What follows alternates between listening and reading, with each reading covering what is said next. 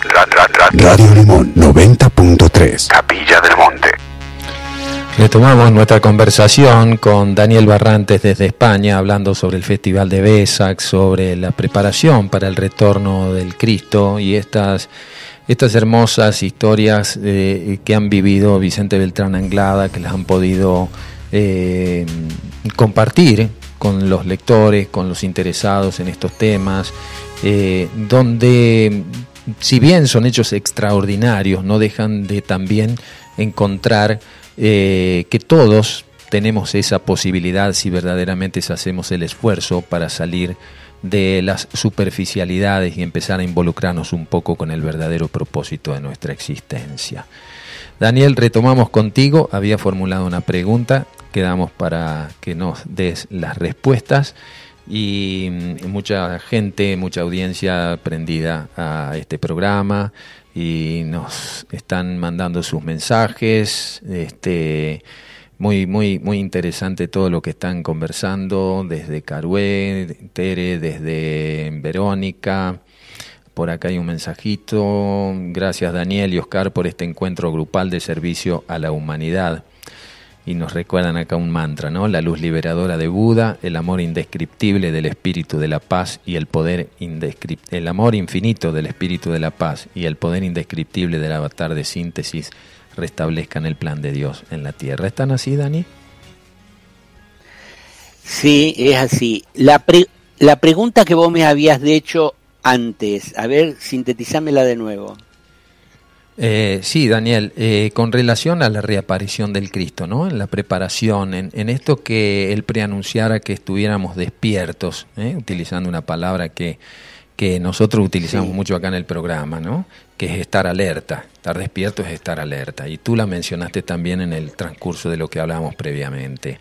Es decir, ¿consideras que, que tendríamos de alguna manera estas almas misioneras, como la canción que escuchábamos, este, poner énfasis en preanunciar en la preparación que tenemos que llegar y que tenemos que tener para, para recibir al Cristo primero en nuestro corazón y no simplemente como una figura que se manifiesta en forma física o abstracta.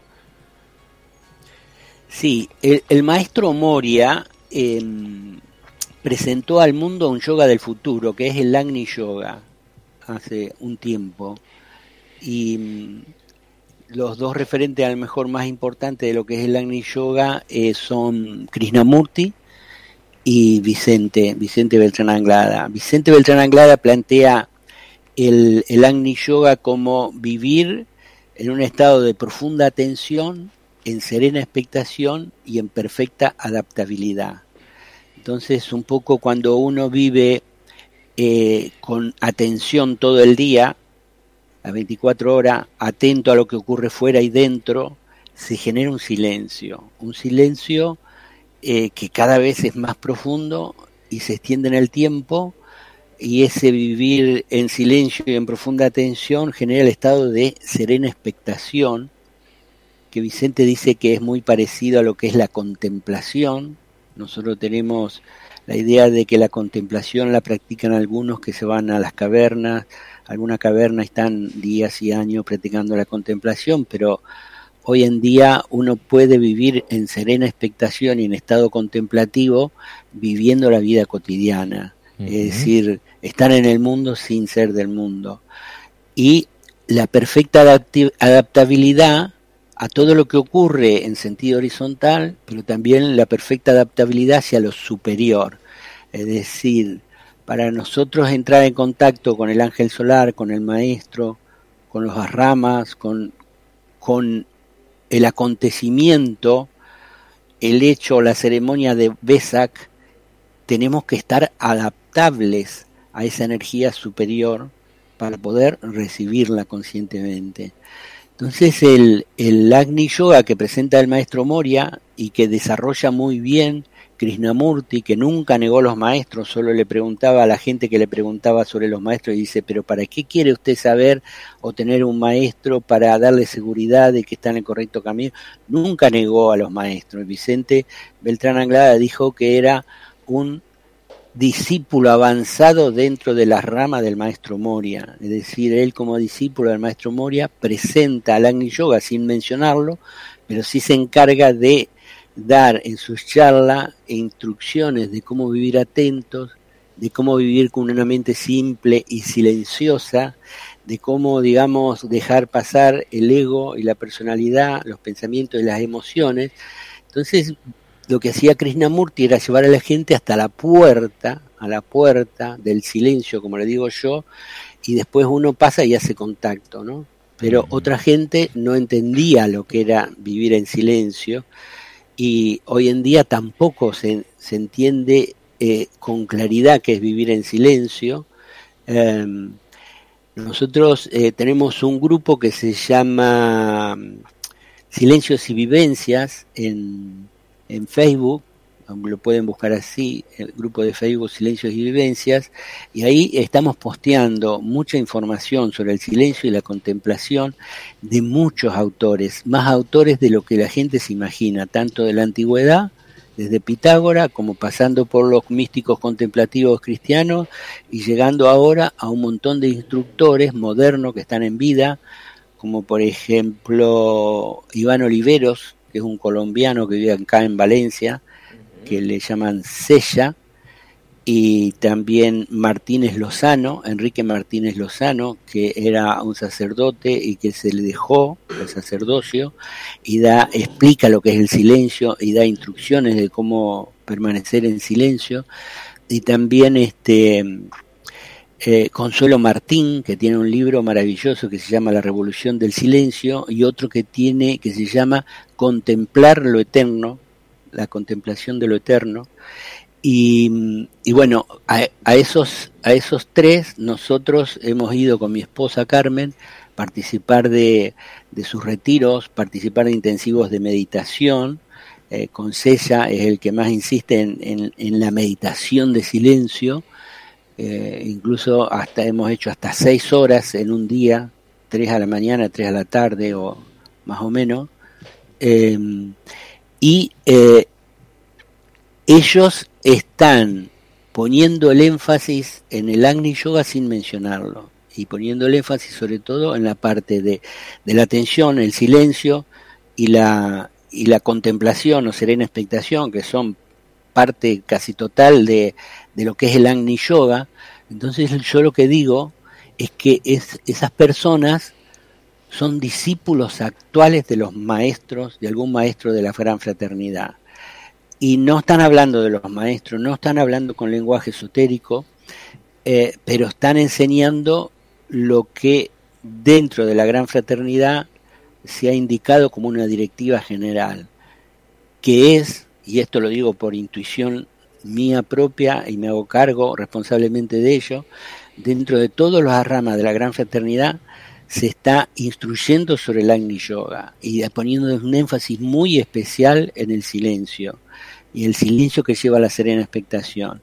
Entonces, todos esos discípulos que están entrenándose en los planos internos y también en los planos externos cuando se van a estos retiros, son y también los espiritualistas y los esotéricos este, que se dan cuenta de esto y que también meditan en silencio, es eh, lo, que, lo que se está preparando así a nivel masivo en los planos externos para preparar la venida del instructor del mundo, mm. la, venida de Cristo. Y eh, uno lo lee a Vicente, tiene cuatrocientas y pico conferencias, no las leemos todas, pero a veces nos encontramos párrafos. Y, y bueno, Vicente Beltrán Anglada explica muy bien que es necesario el silencio para el contacto con el maestro, porque si el maestro te tiene que decir algo, te lo va a decir por telepatía. Y tú para recibir un mensaje telepático necesitas estar en silencio. Si hay mucho ruido en la cabeza, el maestro ni se preocupa en mandarte un mensaje telepático, porque no lo vas a recibir. Y una cosa que dice Vicente Beltrán Anglada es que cuando, cuando Cristo reaparezca, eh, no va a ser como la otra vez, no va a ser un calco, una, una situación calcada de lo que ocurrió en Palestina, va a ser completamente diferente. Y una de las cosas que van a ser diferentes es que la información él cuando camine por las grandes ciudades o por cualquier lado no va a dar charlas públicas. Dice que toda la información va a llegar por vía interna, por telepatía. Entonces es como un grupo de WhatsApp, la gente entiende lo que es un grupo de WhatsApp, alguien escribe y le llega a todos al mismo tiempo. Bueno, Cristo y sus maestros que le estarán apoyando enviarán una información telepática y le va a llegar al mismo tiempo a todos los discípulos de todas partes del mundo, porque nosotros hablamos de Occidente, pero en China hay discípulos, en qué sé yo, en Mongolia hay discípulos, en Tailandia hay discípulos, en África hay discípulos, en todas partes hay discípulos y todos aquellos, digamos, que tengan la capacidad de recibir la información, las directivas y el mensaje, son los que van a hablar al público y van a transmitir ese mensaje, hablar con la voz, ¿no? Entonces va a haber miles y miles, tal vez millones, repitiendo el mismo mensaje que recibieron telepáticamente.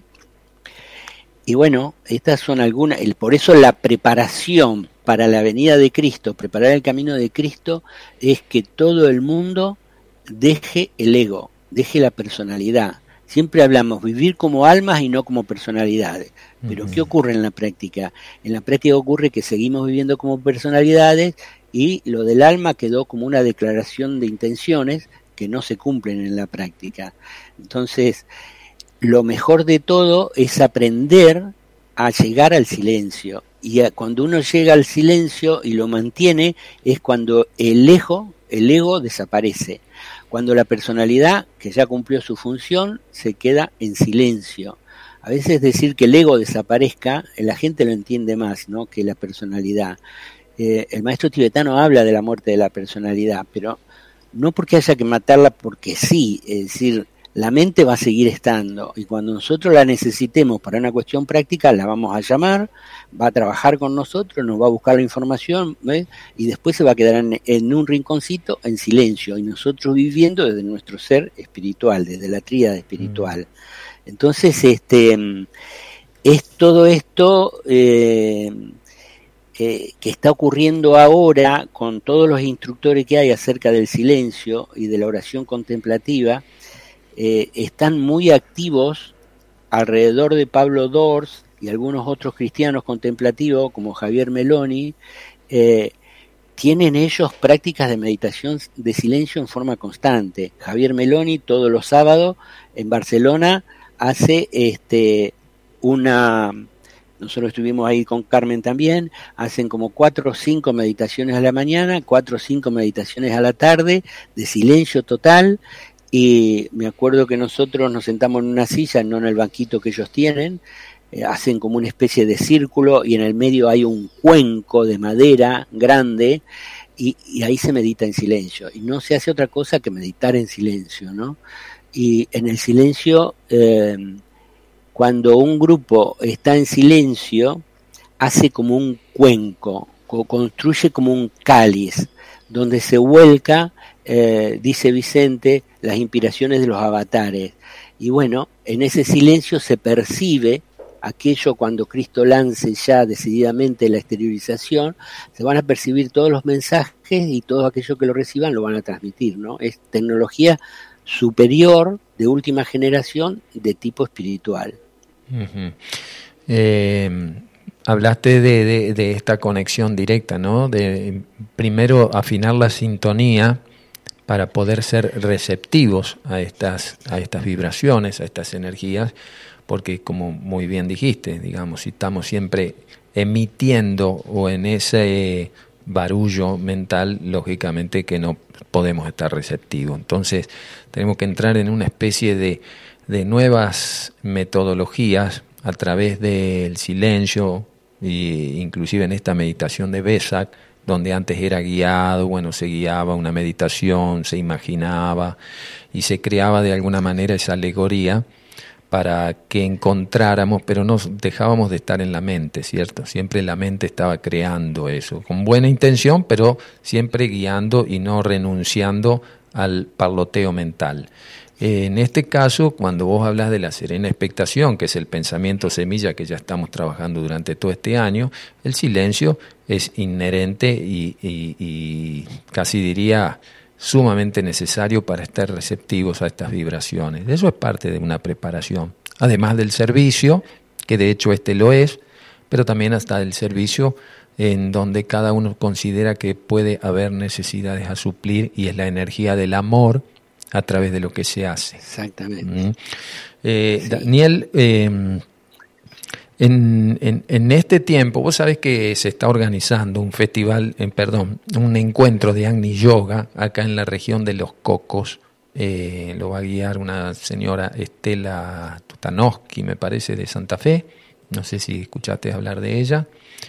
Eh, un gran encuentro, un gran encuentro a nivel nacional, estimo que para el mes de octubre probablemente. Eh, y bueno, estamos con, con, cierta expectativa porque este tema del Agni Yoga, que ya hablaba Vicente Beltrán Anglada, ¿no? saliendo del Kali Yoga, entrando en el Agni Yoga, en esto de, de empezar a ir entrenándonos a través de la meditación del silencio, que no es mutismo, ¿sí? porque a veces se confunde el silencio con mutismo y para nada, ¿no? Tiene que ver con ese silencio de quitar la mente y estar más receptivo a lo que sucede sin esperar absolutamente nada, quietando la ansiedad, la expectativa. Eh, la, medita la meditación de silencio no es este que también la enseñan en mindfulness la meditación de silencio la trajo John Kabat-Zinn un médico norteamericano estadounidense, la trajo de, de, Oriente, de la India, él practicaba el budismo zen y fue a la India, y es la meditación que diseñó Buda, la meditación de silencio. Ah. Y él este, la introdujo en el mindfulness, ellos hacen eh, atención formal y atención informal. La formal es sentarse a meditar en silencio y la informal es practicar la atención en la vida cotidiana. Entonces yo cuando escuché eso, que hice un curso en la Universidad Favaloro en Buenos Aires, dije, esto es Ani Yoga, Yoga. Mm. Y, vos fíjate que, fíjate que este, los cursos de mindfulness se están dando en todas las universidades de todo el mundo. Acá hay un referente muy importante que se llama mm, Javier García Campayo, que está en Zaragoza, y él habla de mindfulness y también habla de la no dualidad. La no dualidad es, no hay dos, hay uno. Es decir, ¿cómo lo explico esto? Cuando uno llega al estado de serena expectación y el silencio es tan profundo, se pasa por una experiencia de no dualidad donde uno se siente uno con todos los seres humanos, se siente que es, que es la conciencia grupal del ser humano como alma. El alma se siente una con todas las almas, mm. no se sienten separadas, las personalidades se sienten separadas. La mente ve la separación, pero el alma y el corazón no ven la separación. Y ese estado de no dualidad también es de unión con los tres reinos inferiores y de unión con los reinos superiores. Y es prácticamente eh, cuando se profundiza ese estado de no dualidad, eh, es lo que se llama el samadhi, ¿no? Y es, es eh, la experiencia en el cuarto subplano del plano búdico que Vicente habla sobre eso cuando logramos llegar a ese nivel. Y, y, varios, varios de todos estos instructores han tenido esa experiencia de despertar a la no dualidad o a la, a la contemplación, a la serena expectación, y em, ellos dicen, por ejemplo, Martínez Lozano, Enrique Martínez Lozano, Sella, em, eh, ¿quién más era que decía eso?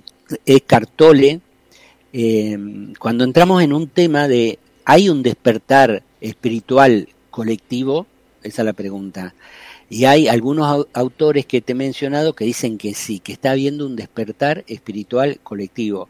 Y el que lo trata muy bien este tema es Steve Taylor, un inglés que también tuvo una experiencia de este tipo, y lo pone en su libro El Salto.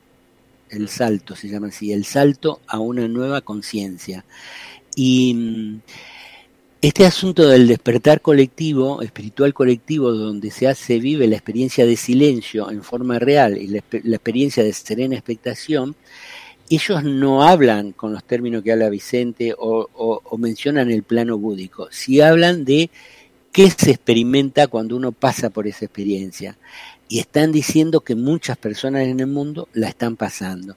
Entonces, nosotros como somos esotéricos y sabemos de la reaparición de Cristo o de la presencia de Buda como una entidad viva, sabemos que todo este despertar espiritual colectivo son aquellos que están preparando el camino del avatar este, a través de vivir en silencio. Mm, el avatar de eh, síntesis. Sí, el avatar de síntesis, el espíritu de la paz y el Buda es un triángulo mágico que va a estar detrás de Cristo, que es mm. el instructor, el avatar de Acuario el instructor del mundo y el avatar de Acuario. Ese triángulo va a estar detrás de él, que es luz, amor y voluntad en, en, en, en presencia suprema, digamos, y protegiéndolo a Cristo cuando se aparezca físicamente. ¿El avatar de síntesis para algunas escuelas es considerado Maitreya? No. no. En el libro, en el libro de, de los misterios de Shambhala, eh, Vicente habla de este mantra que alguien colocó ahí en el mensajito, y, hay un capítulo para el avatar de síntesis, hay un capítulo para el espíritu de la paz y otro para Buda, que los tres conforman el gran triángulo mágico. Es una entidad supremamente evolucionada, evolucionada. El instructor del mundo es el Cristo, es el avatar de Acuario, y detrás de él está el, el, el, avatar de síntesis. Bien, Daniel, eh, ha sido muy, muy instructiva toda la, toda la charla. Eh, vamos a ir cerrando con tu participación ya, por demás agradecerte. Seguís todavía con el programa ahí en Radio Mantra, ¿no? Sirviendo a la humanidad, junto con Carmen. Sí, vamos por el... Sí, con Carmen, Marcela Azad de Tucumán, con Rafael Mateu de Valencia, con Jesús Jurado González de Barcelona y con Jesús, este, ahora no se me acuerda, em, Jesús de Sevilla, Jesús Sir es eh, Iglesias Redondo, Jesús Iglesias Redondo de Sevilla. Estamos en el programa 630 y pico, no me acuerdo cuál era. ¿Y para ¿cómo, cómo te escucha la gente ahí toda la semana? A ver. La gente, em, para escuchar Sirviendo a la Humanidad, eh, antes había, pueden entrar a Radio Mantra y colocar play a la radio, entonces escucha nada más el audio. Y antes había un chat, pero lo sacaron y ahora uno tiene que entrar en el canal YouTube de Radio Mantra FM y luego pinchar en programas en vivo, Radio Mantra en vivo. Y entonces ahí lo pueden, pueden ver incluso las diapositivas que ponemos. Y si no, si no es en vivo, ustedes pueden entrar en el canal YouTube de Sirviendo a la Humanidad. Y ahí están todos los programas que hemos, que hemos realizado. Y eligen, hay playlist, es decir, lista de distribución, entonces buscan el tema que más les interesa y hay varios programas en cada tema. Y, y, bueno, y la, mm, las meditaciones de silencio que estamos realizando para que las personas tengan una experiencia de silencio es todos los lunes y jueves a las 21 y 30 de horas de España y a las eh, 16.30 hora de Argentina. 16.30, 21 y 30, sí. Todos los lunes y jueves ustedes entran en, en el grupo, en el grupo, en el grupo de, de Facebook, Silencios y Vivencias, y ahí está el enlace para entrar. Y, bueno, los esperamos.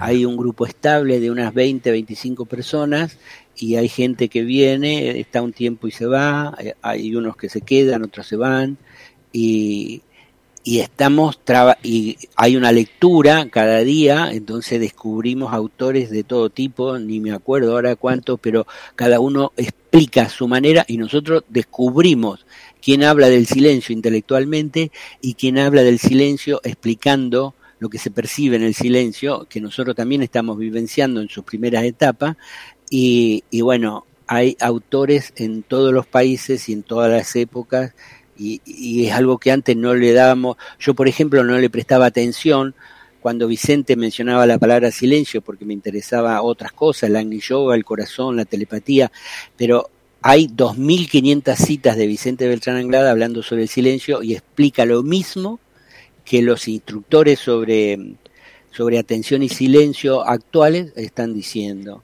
Entonces a mí eso me da la, la, la, la confirmación de que esos que ahora no mencionan este, el esoterismo como lo mencionamos nosotros son discípulos espirituales que están este, dando la información de lo más importante, que es aprender a vivir en silencio y en atención y en serena expectación, lo más importante lo están explicando. Y, y ellos dan muchos talleres y, y, llegan a muchas personas, igual que el mindfulness, ¿no? Claro.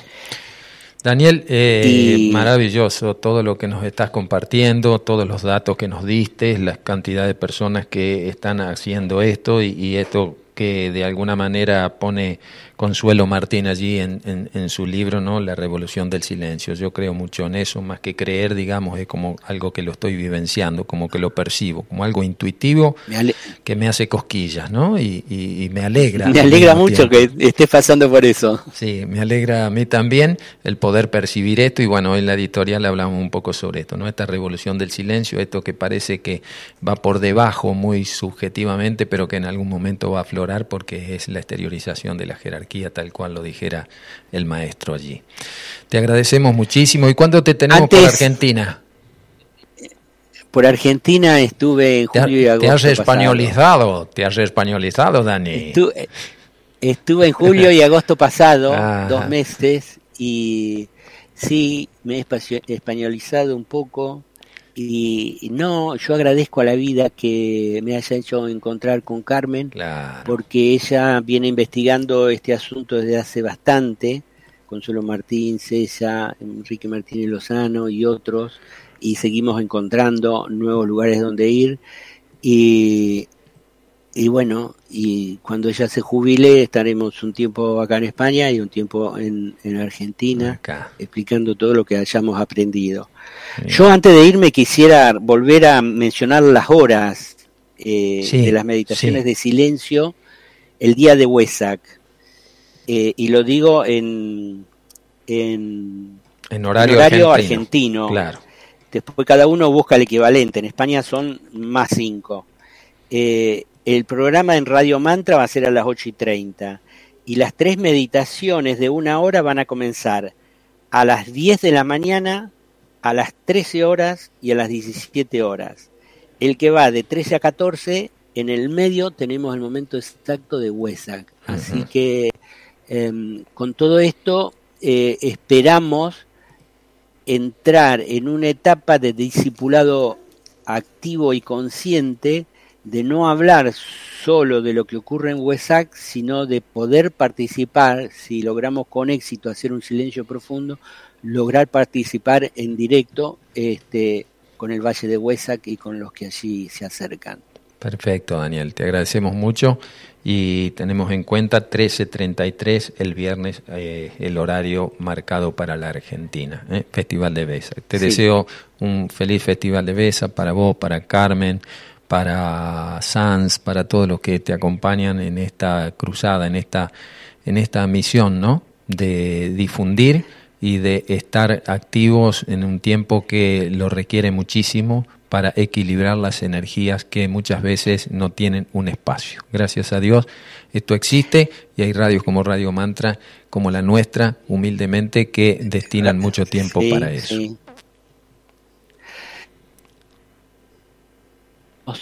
Lo que escuchan y a todos los que se consideran aspirantes espirituales a a aprovechar la energía del séptimo rayo, que es el, rayo o la energía de magia ceremonial y al mismo tiempo de concreción de los ideales. Entonces, hasta ahora hemos actuado un poco como piscianos y hablamos de la vida espiritual, pero ahora hay que vivirla, hay que vivenciarla. Y en Huesac, vivenciar Huesac es mantenernos en silencio y hacer el contacto posible eh, cada uno en forma individual o en grupo. De todas maneras, eso de individual no existe más, porque todo aquel que medita en silencio en WESAC se une con todos los que están meditando en silencio el mismo día, a la misma hora, y eso es un cáliz grupal a nivel mundial, ¿no? Ni más ni menos. Te dejo un abrazo, Daniel, que tengas un bello sábado allí y seguimos en contacto. Después te voy a, molestar para que me pases el, el, contacto de Consuelo Martín para que hablemos sobre el libro que ella escribió sobre la revolución del silencio. Bueno, un, un, abrazo fraterno para vos, para todos ahí en la radio, tu familia, todos los que están escuchando en la zona de Capilla del Monte, un centro espiritual muy importante. Y, bueno, y nos seguimos viendo, querido hermano. Ahí está, con todo gusto. Eh. Gracias por todo el material que me seguís enviando a través de Sirviendo a la Humanidad. Así pasó Daniel Barrantes desde España. Un lujo. Muchas gracias, Dani. A ti. Hoy presentamos El monje y el escorpión. En un monasterio en lo profundo de las montañas vivía un monje zen llamado Takeshi. Era conocido por su sabiduría y compasión hacia todos los seres vivos. A menudo caminaba por los alrededores del monasterio, meditando y reflexionando sobre la naturaleza y la vida. Un día, mientras caminaba junto al río cercano, notó algo flotando en el agua. Al acercarse, descubrió que era un escorpión atrapado en las corrientes. Takeshi sintió compasión por la criatura y decidió rescatarlo, sin saber que esta simple acción tendría profundas repercusiones en su vida. Takeshi, con mucho cuidado, extendió su mano hacia el escorpión para sacarlo del agua. Pero justo cuando estaba a punto de agarrarlo, el escorpión lo picó en la mano. El dolor se extendió por el cuerpo del monje, pero en lugar de enojarse o renegar, Takeshi simplemente suspiró y continuó con su tarea. Finalmente, logró sacar al escorpión del agua y lo depositó sobre la orilla. Sin embargo, mientras Takeshi se alejaba, el escorpión lo siguió. Takeshi se preguntó por qué el escorpión lo estaba siguiendo, ya que había demostrado anteriormente que no era su amigo. Pero el escorpión continuó siguiéndolo y luego intentó picarlo nuevamente. Takeshi se detuvo y se preguntó qué hacer. No podía dejar al escorpión seguirlo, pero tampoco podía matarlo, así que decidió llevarlo consigo. Durante todo el camino de regreso al monasterio, el escorpión continuó intentando picar al monje. Pero Takeshi no lo soltó. Finalmente, llegaron al monasterio, y Takeshi dejó al escorpión en el suelo. El escorpión corrió hacia una esquina, y Takeshi se sentó a meditar. El problema que Takeshi enfrenta es cómo manejar la situación con el escorpión. A pesar de su compasión por todas las criaturas vivas, el escorpión lo ha picado y sigue intentando hacerlo. Takeshi debe decidir si debe dejarlo ir o quedarse con él y encontrar una solución pacífica. Mientras Takeshi meditaba, se dio cuenta de que el escorpión simplemente estaba actuando según su naturaleza y que no había nada personal en su comportamiento.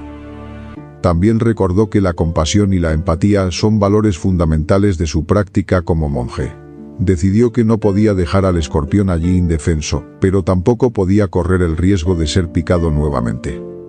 Entonces, Takeshi ideó un plan. Tomó un frasco vacío y lo colocó en el suelo. Luego, usando un palo, guió al escorpión hacia el frasco y lo atrapó adentro. Takeshi tapó la abertura con una hoja y se alejó. Con el tiempo, el escorpión se calmó y se quedó allí dentro. Takeshi decidió que era seguro liberarlo en un área segura y alejada del monasterio. En ese momento, tomó el frasco y llevó al escorpión hasta la orilla del río, donde lo liberó en la naturaleza. Takeshi sintió una gran satisfacción por haber encontrado una solución pacífica a un problema difícil. Recordó que la compasión y la empatía son valores importantes no solo para la vida en el monasterio, sino para la vida en general.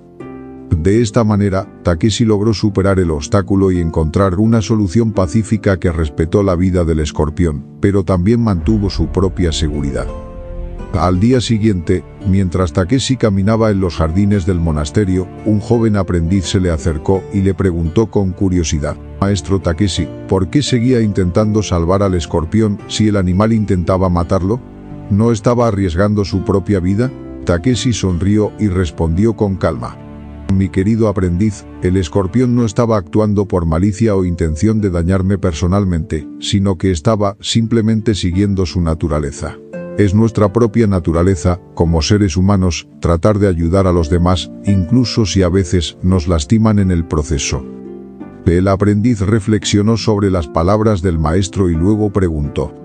Pero, maestro, ¿no podría haber encontrado una solución más fácil que ponerse en peligro? Takeshi le contestó. La compasión y la empatía son valores fundamentales en nuestra práctica como monjes. No solo debemos mostrar compasión a aquellos que nos tratan bien, sino también a aquellos que nos tratan mal.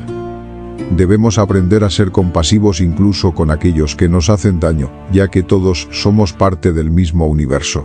Corromperíamos lo que somos si enfrentamos el mal de una manera incorrecta. El aprendiz asintió y se dio cuenta de que el enfoque de Takeshi en la compasión y la empatía era verdaderamente inspirador. Comenzó a comprender que la verdadera fuerza radicaba en la capacidad de mostrar amor y compasión a todos los seres vivos, incluso aquellos que nos lastiman. Después de su conversación con el aprendiz, Takeshi se sintió agradecido de haber tenido la oportunidad de transmitir su sabiduría y experiencia. También se sintió alegre de saber que el joven aprendiz estaba empezando a comprender la importancia de la compasión y la empatía. Con el tiempo, la historia del monje y el escorpión se convirtió en una leyenda en el monasterio Zen. Las personas que visitaban el lugar a menudo se referían a Takeshi como un ejemplo de compasión y sabiduría. La enseñanza final de la historia es que debemos aprender a mostrar compasión y empatía a todos los seres vivos, incluso aquellos que nos lastiman.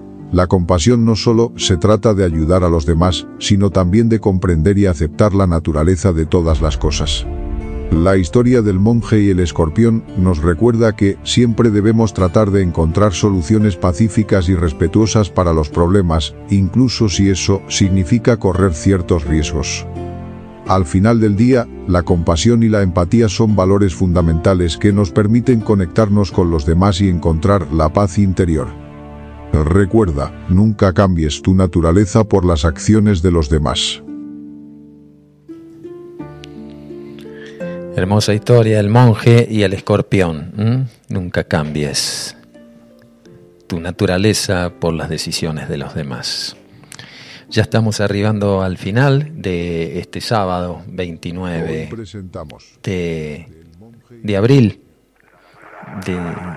para para darle paso a nuestro querido hermano de tercer ojo, Fabián Ceballos. A las 15 tenemos Peregrinos con Carlos Alberto Gallo, Andrea Mayuri. Al atardecer, Laura Bergerio con Serena Mente. Seguí toda la programación de Radio Limón. Es variada, es entretenida y por sobre todas las cosas siempre te deja un plus para que podamos entre todos eh, salir de este laberinto griego en el que en algún momento hemos entrado y poder empezar a construir ese mundo mejor que todos deseamos. Mm, quiero desearles un feliz día a las trabajadoras y trabajadores el próximo lunes. Eh, dignificando la vida a través de lo que hacemos con amor y amamos lo que hacemos. Así que nosotros nos reencontraremos Dios mediante el próximo sábado, alrededor de las 9 de la mañana, para inaugurar el sábado holístico a través de este programa que se llama La otra realidad. Ayúdanos a trazar ese puente entre dos orillas. Para despedirnos nos vamos con Mi amor por ti a través del piano y la excelsa interpretación de Ernesto Cortázar. Un abrazo grande a todas y a todos. Que tengamos un feliz fin de semana.